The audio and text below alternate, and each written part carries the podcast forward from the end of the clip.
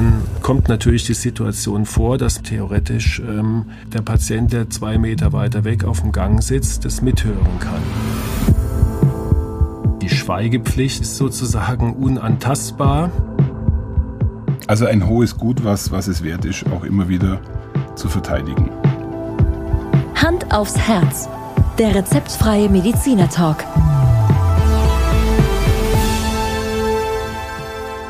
Hallo und herzlich willkommen bei Hand aufs Herz. Geschichten rund ums Herz mit professioneller Begleitung von Dr. Markus Knapp. Mein Name ist Thomas Krug und ich freue mich auf die heutige Folge. Ja, Markus, ähm, heute werden wir was diskutieren, was äh, vielleicht ein bisschen zäh ist und ein bisschen auch juristisch. Ich glaube, ähm, wenn wir heute über die ärztliche Schweigepflicht sprechen miteinander, dann wird dir das sicherlich an der einen oder anderen Stelle Kopfzerbrechen bereiten. Ja, kann durchaus sein. Warten wir mal ab.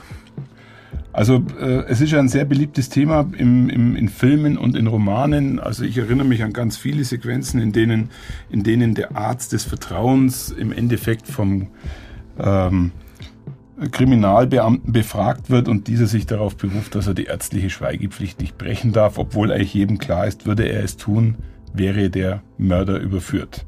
Ich glaube, so krasse Fälle wird es jetzt bei euch nicht geben, aber im Praxisalltag ist es sicherlich ein durchaus schwieriges Thema.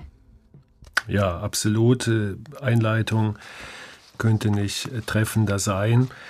Das ist ärztliche Schweigepflicht gehört zu unserem Beruf und aber diese diese Fälle, die du jetzt eben äh, skizziert hast, die haben wir natürlich im Alltag extrem selten. Man muss vielleicht zuallererst sagen, dass die ärztliche Schweigepflicht ja ein Respektieren der Interessen des Patienten ist und das Vertrauen darin, nämlich, dass das, was der Patient uns anvertraut, wirklich absolut vertraulich und, ja. und gehe als Geheimnis bewahrt wird. Ihr seid ja im Endeffekt eine, eine absolute Vertrauensperson, ähm, fast schon so hoch aufgehängt wie der Pfarrer im Beichtstuhl. Genau, ja. kann man wirklich so vergleichen. Und das Vertrauensverhältnis ist ja Basis eurer Zusammenarbeit. Genau. Ja, äh, wollen wir an der Stelle einfach mal der Caro äh, kurz das Wort geben und äh, uns ein bisschen einführen lassen. Die ärztliche Schweigepflicht geht weit in die Geschichte zurück. Bereits der berühmte Medizinereid des Hippokrates enthält die ärztliche Selbstverpflichtung. Was ich bei der Behandlung sehe oder höre oder auch außerhalb der Behandlung im Leben der Menschen, werde ich, soweit man es nicht ausplaudern darf, verschweigen und solches als ein Geheimnis betrachten. Die sogenannte ärztliche Schweigepflicht gilt für alle Patienten, auch gegenüber Dritten, wie etwa Angehörigen und auch über den Tod des Behandelten hinaus. Übrigens sind auch andere Berufsgruppen zur Schweigepflicht angehalten, zum Beispiel Berufspsychologen, Rechtsanwälte, Notare, Wirtschaftsprüfer, Steuerberater, Ehe-, Erziehungs- und Jugendberater, Sozialberater und Sozialpädagogen. Angehörige von Versicherungsunternehmen, Finanzbeamten oder Rechtsanwälten sind dazu im gleichen Maße verpflichtet. Markus, bevor wir jetzt richtig in das Thema einsteigen, würde mich mal interessieren, was darfst du überhaupt alles sagen und was darfst du nicht sagen? Musst du dem Patienten immer die volle Wahrheit sagen? Antwort ist ganz klar ja. Als Arzt habe ich tatsächlich äh, so eine Informations- und Aufklärungspflicht. Das heißt, der Patient hat ein absolutes Recht darauf, natürlich, wenn er das wünscht, alle Informationen, die man als Arzt hat, komplett zu erhalten. Aber das heißt, du kannst als Arzt auch eine schlechte Prognose für dich behalten. Genau. Wenn ich das möchte, kann ich auch sagen, dass ähm, der Arzt, ähm, sag mal, das, was ich nicht hören will, bei sich behält. Gibt auch so Fälle. Also ich kenne zum Beispiel äh, eine, eine, Freundin damals, eine Italienerin, die in Italien gelebt hat. Da gelten vielleicht auch andere, hat man vielleicht eine andere Einstellung. Da war das gang und gäbe, dass man äh, schlechte Nachrichten dem Patienten mhm. vorenthält, weil man wusste, mhm. der will das nicht hören. Also es war eine, eine krebskranke Patientin, die nie erfahren hat, dass sie äh, an der Erkrankung sterben wird. Sie hat es mhm. natürlich irgendwann gemerkt, aber vom Arzt hat sie das nie erfahren und ähm, das hat mich damals sehr irritiert, aber Aber für die Patientin und auch das Umfeld war das Ach, völlig gut. normal und in mhm. Ordnung. Ja. ja, du lass uns, lass uns doch mal versuchen, einen konkreten Fall durchzuspielen. Ich bin bei dir in der Praxis ähm, und du untersuchst mich und äh, leider Gottes stellst du eine Diagnose, die für mich lebensverändernd sein wird. Ähm, während ich mich wieder anziehe, triffst du meine Frau im Gang und die kommt ganz aufgeregt zu dir und fragt dich, Markus, wie sieht's aus? Ja, muss man natürlich klar unterscheiden. Dadurch, dass wir uns jetzt sehr gut kennen und ich auch deine Frau kenne, würde ich dann davon ausgehen, dass es in deinem Interesse und auch dein Wunsch ist, dass deine Frau das erfährt. Und dann darf ich das auch machen. Bei Patienten, die ich das erste Mal sehe, die ich nicht gut kenne, muss ich tatsächlich äh, fragen, ob mhm. ich deine Frau dazu holen soll zum Gespräch oder äh, wenn Angehörige fragen, muss ich natürlich auch da deine Erlaubnis einholen. Und das ist im Praxisalltag für dich so vorbildlich umsetzbar? Naja, wie gesagt, man muss da immer, ohne dass ich mich jetzt auf irgendein Glatteis äh, begebe, muss man natürlich das, wie gesagt, immer abwägen. Wenn ich Patienten gut kenne und auch die Angehörigen kenne, dann, dann kann man damit lockerer umgehen. Aber wenn ich, was, was auch manchmal äh, vorkommt, äh, einen Befund am Telefon weitergebe, dann und ich kenne die Person nicht, die ja. dann abnimmt, oft ist ja dann der Ehepartner oder sowas, dann ähm, richte ich das dann nicht aus. Ich habe tatsächlich einmal ähm, einen Fall erlebt, wo mir ein Patient gesagt hat, er möchte äh, nicht, dass seine Ehefrau über seinen Gesundheitszustand informiert wird. Damit ist eine klare Ansage. Genau, dann darf ich das auch nicht machen. Ja. Naja, komm, lass uns mal die Komplexität nur etwas steigern und äh, der Patient ist nicht mehr in der Lage, sich zu äußern. Mhm. Was dann? Dann muss ich äh, praktisch den Wunsch des Kranken antizipieren, muss also Informationen einholen. Ähm, hat er vielleicht vorher was hinterlegt oder hat er zu anderen Menschen gesagt, äh, es kümmert sich der und der um mich. Wenn ich zum Beispiel einen Herzkatheter mache, dann steht immer auf unserem Anmeldeformular auch die Adresse und der Name einer Person, die man anrufen soll, wenn zum Beispiel da auch eine Komplikation eintritt, was ja leider ab und zu passiert. Das kommt dann einer Patientenverfügung gleich nicht direkt, das ist ja kein juristisches ja, Dokument, ja. aber es gibt mir natürlich die Sicherheit, dann zu sagen, ihr ähm, der Herr so und so oder Frau so und so hat sie angegeben, dass, dass wir sie informieren ja. dürfen und damit äh, kann ich dann sozusagen ohne schlechtes Gewissen die Information weitergeben. Mhm. Ja, und äh, lass uns mal nochmal einen Extremfall besprechen wenn der Patient verstirbt? Was passiert dann? Ist kein, kein Unterschied. Also die Schweigepflicht gilt auch über den Tod hinaus.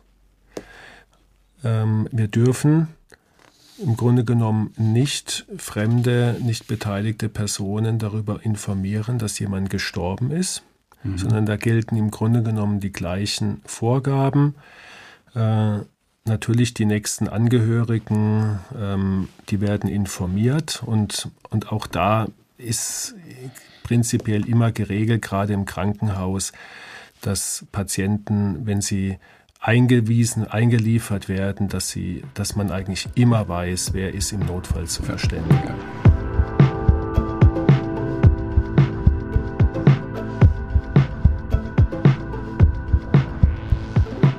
mal ganz ehrlich, Markus, Butter bei den Fische.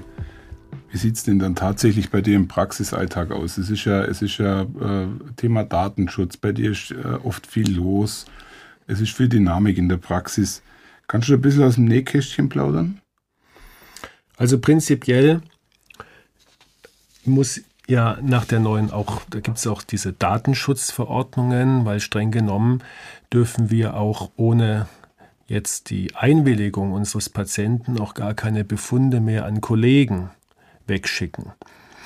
Also wir müssen uns für alles mittlerweile eine schriftliche Bestätigung geben lassen, dass der Patient einverstanden ist, auch äh, über seine, seine Befunde und Daten und so weiter. Das ist also diese, diese Datenschutzerklärung, das wird bei uns natürlich gemacht. Dann mit den Telefonaten mit Angehörigen haben wir schon besprochen. Das mhm. äh, muss, man, muss man immer sehr genau abwägen und Patienten, die ich nicht gut kenne, mache ich das nicht. Was manchmal schwierig ist, ist äh, ganz klassisches Beispiel. Patient kommt unangemeldet in die Praxis oder kommt einfach vorbei, ja. fängt mich auf dem Gang ab und fragt, äh, Herr Doktor, das eine Medikament, wann sollte ich das nochmal nehmen? Und dann kommt natürlich die Situation vor, dass man dann in ein Gespräch verwickelt wird und, und theoretisch ähm, natürlich der, äh, der Patient, der zwei Meter weiter weg auf dem Gang sitzt, das mithören kann. Ja. Und das muss man natürlich immer wieder ähm, im Alltag beachten und, und vermeiden, weil oft auch der Patient das gar nicht jetzt bemerkt, Annimmt. dass er sich da irgendwie im, im Moment so preisgibt. Dann, ähm, ich habe noch, noch ein anderes Beispiel aus meiner persönlichen Erfahrung, dass, dass ich in der Zeit, wo ich noch im Krankenhaus gearbeitet habe, äh, ein Patient im Sterben lag oder klar war, der, er wird sterben und die Angehörigen kamen raus und, und sagten, also wir wissen, bei meinem Vater sieht es extrem schlecht aus, aber bitte sagen Sie ihm nicht, äh, dass er sterben wird. Das wäre uns sehr unangenehm. Und ja, da war ich natürlich, habe ich gesagt, naja, das hängt davon ab, was, was Ihr Vater will. Und wenn er mich fragt, muss ich es ihm sagen. Mhm. Kam ich etwas später zu dem Patienten und dann sagte der, also Wissen Sie, ich weiß ja, dass ich sterben muss, aber bitte sagen Sie es meinen Angehörigen nicht. Die würden damit sehr schlecht umgehen können. Also das zeigt oft das, das ganze Dilemma. Die Groteske. Genau. Ja, absolut.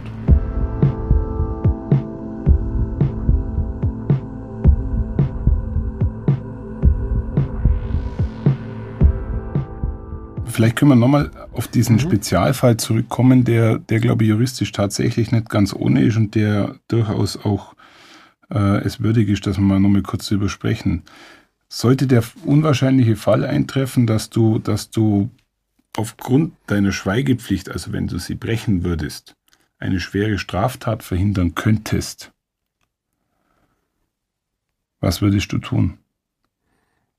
Ja, das ist, haben wir ja vorhin schon gesagt, ein wirklicher Spezialfall, aber äh, es gibt dazu in der Tat ein berühmtes Gerichtsurteil, das sogenannte Tarasow-Urteil. Das geht äh, auf eine Frau zurück, die hieß Tatjana Tarasow. 1976 hatte nämlich ein Psychotherapeut in Kalifornien die Absicht seines Patienten für sich behalten, eine Frau namens Tatjana Tarasow zu töten, da sie die Zuneigung des Patienten zurückgewiesen hatte. Und der Psychotherapeut wurde nach der dann ausgeführten Tat von den Hinterbliebenen mit dem Argument erfolgreich verklagt, dass er sie hätte warnen müssen. Erfolgreich verklagt. Erfolgreich verklagt. Also das heißt, mhm. wir sind von der Schweigepflicht entbunden, wenn wir zum Beispiel äh, Verdachtsfälle von Kindesmisshandlung oder Kindesmissbrauch haben oder eine Fremdgefährdung im Straßenverkehr also wenn jetzt zum Beispiel jemand äh, nachweislich sagt, äh, ich fahre mit dem Auto jetzt nach Hause, obwohl er gerade eine, äh, eine Vollnarkose hinter sich hat, dann mhm. muss ich im Grunde um die Polizei verständigen, damit keine Fremdgefährdung eintritt. Bei, bei psychischen Erkrankungen oder zum Beispiel auch bei äh, HIV-Patienten, die sagen, ich, ich sage meinen Partner oder Partnerinnen nicht Bescheid, dass ich HIV-positiv mhm. bin. Und äh, da bin ich dann verpflichtet, die Schweigepflicht zu brechen. Damit wirst du dann entbunden. Mir fällt gerade nur ein, ein, ein, Schadensverlauf ein, der vielleicht äh, jetzt äh, eher monetär schwierig sein kann. Stell dir vor, es kommt ein DAX-Vorstand zu dir in die Praxis und äh, Du stellst irgendwas fest, ähm, er geht wieder raus, danach kommt irgendwie am Abend triffst einen aus der Bildzeitung und erzählst ihm so am Rande äh, über das Problem, was der Kollege hat und am nächsten Tag steht es in der Bildzeitung.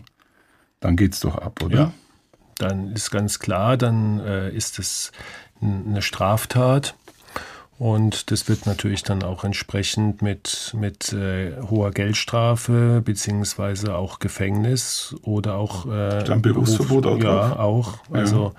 das kann dann sehr, sehr weite Konsequenzen haben. Ja, und dann gibt es ja hier noch äh, das Thema Sport, äh, explizit erst die Bundesliga, etwas, was dich ja durchaus fasziniert. Und dort werden ja die Sportler mittlerweile auf Herz und Nieren äh, getestet, geprüft. Wie, wie schätzt du das denn ein? Also prinzipiell ist es da äh, das Gleiche. Wenn da kein Einverständnis vorliegt, dann darf ein, ein äh, Sportmedizin oder Vereinsarzt natürlich überhaupt keine Informationen an die Presse weitergeben, ist ganz klar. Jetzt ist so, dass glaube ich, wenn, ähm, wenn es Diagnosen sind, die jetzt sagen wir mal harmlos sind und, und auch vom Interesse für den Verein und für die Fans sind, also zum Beispiel äh, Lewandowski hat einen Kreuzbandriss, dann ist er in der Regel damit einverstanden, mhm. um keine Spekulationen aufkommen zu lassen. Es gibt aber ja auch durchaus Fälle von Spielern, die zum Beispiel Depressionen hatten, wo man das natürlich geheim gehalten hat oder auch manchmal ähm, einfach längere Zeit nichts hört und dann ist meistens äh, eine Diagnose dahinter, die halt jetzt nicht jeder, äh, sag mal, preisgeben möchte und die auch die Allgemeinheit nicht interessiert. Stichwort Corona auch. Mhm. Wenn jetzt Mannschaften melden, sie hatten zwei oder drei Corona-Fälle, dann wird nicht gesagt, wie, wie die Spieler heißen. Mhm. Aus der, gutem Grund. Aus ja, ja. An der Stelle vielleicht einmal äh, kurz zurückgesprungen in deiner, in deinem, äh, ja, in deine Studienzeit. Wie bereitet man euch eigentlich auf die Schweigepflicht vor? Gibt es ein Studienfach, wo ihr zumindest juristisch darin aufgeklärt werdet oder wie muss man das vorstellen? Nee, das, also ich müsste mich jetzt äh, irren, aber ich kann mich an keine Vorlesung erinnern, wo das zum Thema war. Wahrscheinlich gab es das schon irgendwann, aber es äh, natürlich in keinster Weise so, dass wir eine ganze Semester äh, mit, mit juristischen Fragen verbringen. Es ist eines der vielen Themen, die im Studium und auch in der Ausbildung absolut stiefmütterlich behandelt werden. Was für mich echt erstaunlich ist, ja. weil, es, weil es für euch persönlich und euer Umfeld eine massive Wirkung haben kann. So ist es, ja.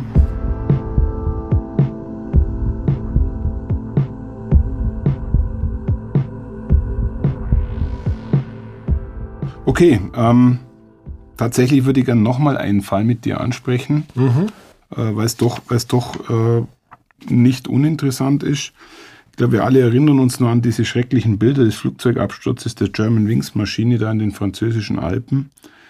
Ähm, Damals kam auch die Forderung auf, die ärztliche Schweigepflicht aufweichen zu müssen, um genau solche Fälle in den Griff zu bekommen.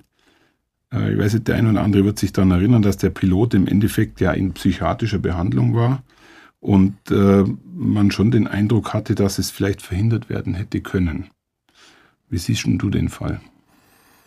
Also ich glaube, das Problem damals war ja nicht jetzt äh, im, eigentlich die Schweigepflicht oder die Verletzung derer, sondern eigentlich eine Fehleinschätzung, dass, dass der behandelnde Arzt nicht erkannt hat, dass die Depression dieses Piloten so, so ausgeprägt ist, dass er suizidale Absichten hat oder sogar mhm, mhm. erweiterter Suizid, so nennt man das ja, wenn, wenn man also, sagen wir mal, noch andere Menschen mit in den Tod reißt. Ne?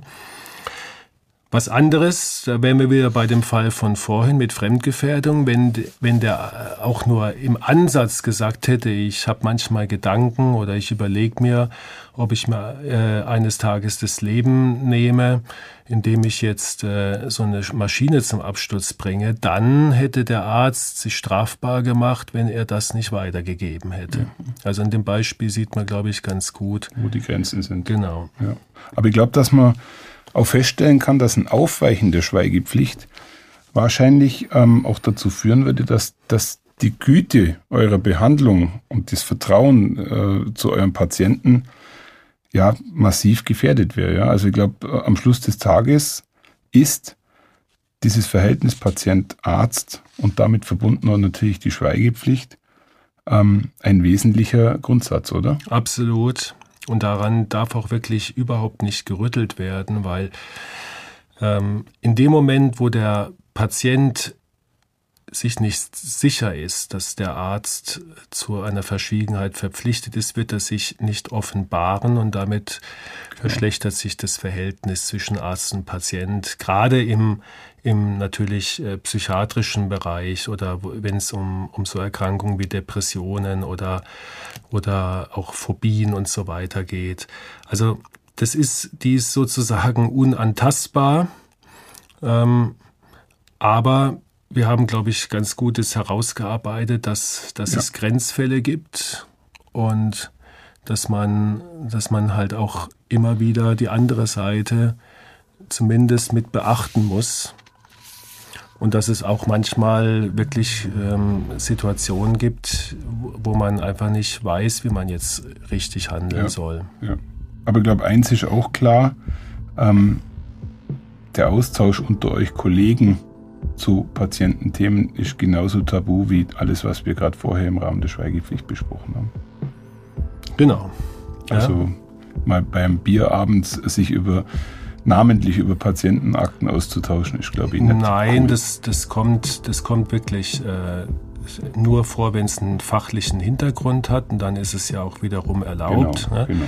Aber äh, es ist jetzt auch ein ein Klassiker, dass, dass ähm, zum Beispiel Kollegen oder Ärzte haben Angestellte und äh, auch die werden mal krank, die werden auch mal länger krank. Ist natürlich ein absolutes Tabu, mhm. dass man mit einem Kollegen dann äh, über die Krankheit seiner Angestellten spricht. Also da, das wird äh, absolut eingehalten, Gott sei Dank. Ja, also ein hohes Gut, was, was es wert ist, ja. auch immer wieder zu verteidigen. Ja, Markus, ich glaube äh, an der Stelle herzlichen Dank für auch die Offenheit und, und, und äh, ja auch Ehrlichkeit in dem Thema. Ich hoffe, ich werde es nicht verklagt. Das werden wir sehen. Also an der Stelle ähm, äh, nochmal der Hinweis auf unsere, auf unsere Feedback-Blog. Ja, wer, wer Lust hat und wer Fragen hat, kann sich gerne über unsere Homepage oder auch über Instagram äußern. Ich gehe jetzt mal davon aus, dass keine Klagewelle auf uns zukommt denke, wir haben uns recht korrekt verhalten. Und ich würde an der Stelle, äh, wie immer, gerne eine kurze Zusammenfassung geben. Ähm, ja, die ärztliche Schweigepflicht ist aus meiner Sicht ein wesentliches Grundrecht in unserer Gesellschaft. Im Alltag ist dies jedoch immer wieder eine Herausforderung für euch. Ich glaube, das haben wir auch ganz klar äh, zu spüren bekommen. Die ärztliche Schweigepflicht ist ein Standardplot äh, in vielen Filmen, der sehr gerne bedient wird. Ich glaube, die Berufserfahrung gibt euch in der Sache mit den Jahren viel Sicherheit, die ihr, aus, äh, die ihr auch braucht. Ich habe nach dieser Runde mit dir ein gutes Gefühl und erweitertes Vertrauen in euren Job. Aber ich glaube, das Beste, Markus, ist, wenn wir uns mit der ärztlichen Schweigepflicht gar nicht beschäftigen müssen. Ja, glaube ich auch. Somit herzlichen Dank. Gern geschehen. War eine anstrengende Folge heute. Ja, bisschen das trockener. Nächste, das nächste Mal machen wir wieder was Einfacheres, Thomas, oder? Ja, es ist äh, angebracht. Alles klar. Gut. Bis zum nächsten Mal. Bis zum nächsten Mal. Tschüss. Merci dir, danke. Ciao. Ja, der Fall mit der German Wings Maschine ist schon ein harter Fall gewesen. Ja. Da waren ja auch dann Flugmediziner auch noch mit im Boot. Die müssen ja am